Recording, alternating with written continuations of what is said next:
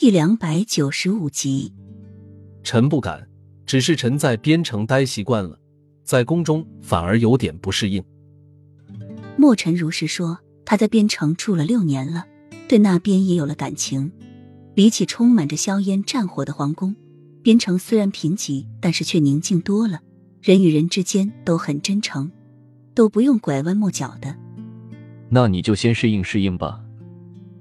齐盛瑞漫不经心的说，喝了一口酸梅汤。太子是个习武的料，朕希望你好好辅导他。朕先放你三日假，熟识一下宫中的生活。三日后，你便搬到太子宫来居住，以方便辅导太子习武。你下去吧。墨尘知道此事没有了回旋的余地，只好悻悻的告退了。齐盛瑞转过头，阴冷的眸光看到立在一边的洛英时，有一刹那的失神。身形修长，红唇轻抿，眉宇淡笑，清丽与魅惑的气质并存，似雪中傲然挺立枝头的梅花，一身傲骨透露着清冷，像极了当日在梅花园和雨涵相遇的场面。樱花夫人替皇后诊脉吧。齐盛瑞轻轻的摇摇头，雨涵早已死了。他是云霄山下的一仙，带着希儿回来是来找他报仇的。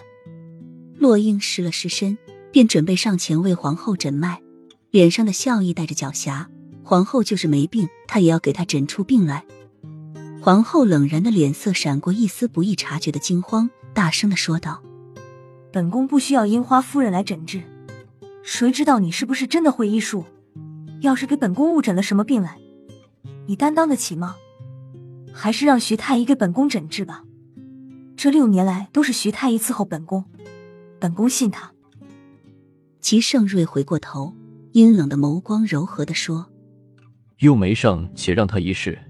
徐太医替你诊治了六年都没有查出病症，说不定樱花夫人能查出来呢。”皇后见皇上都这样说了。只能不甘心的说了一句：“好吧，不过在替臣妾把脉之前，臣妾要看看他是否如他所说的那样。来呀！”皇后的一声吩咐，就有一个长满疮和脓的病患被抬了上来，浑身恶臭，样子恶心无比。殿内有几个胆小的宫女就开始作呕了。